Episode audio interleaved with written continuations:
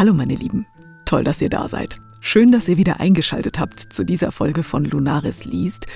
Und es ist Teil 3 im diesjährigen Weihnachtsspecial. Und diese Geschichte ist auch auf ihre Art ganz besonders. Warum? Das werdet ihr beim Zuhören schon erraten, glaube ich. Hier ist die Geschichte von Omas magischen Zimtsternen.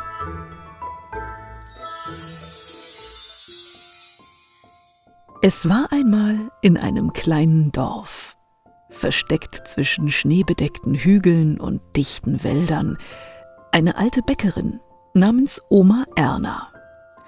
Sie war berühmt für ihre außergewöhnlichen Zimtsterne, die so köstlich waren, dass selbst die Sterne am Himmel neidisch wurden.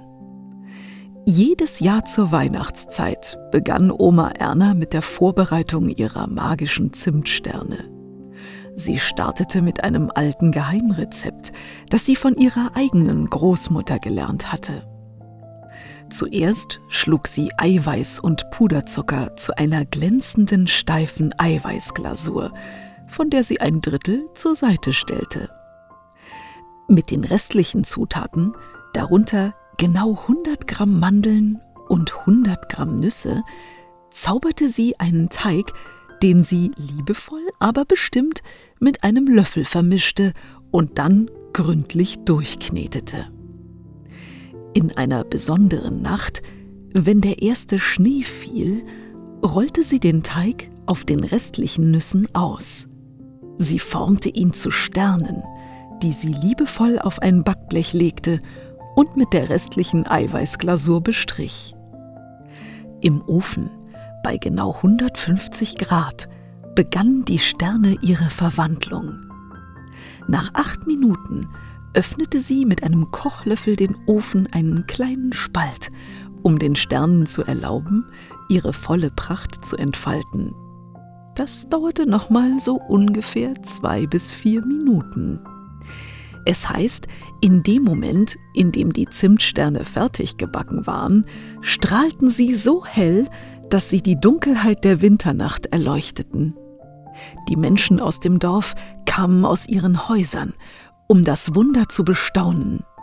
Jeder, der einen von Oma Ernas Zimtsternen aß, fühlte sich erfüllt von Wärme und Freude.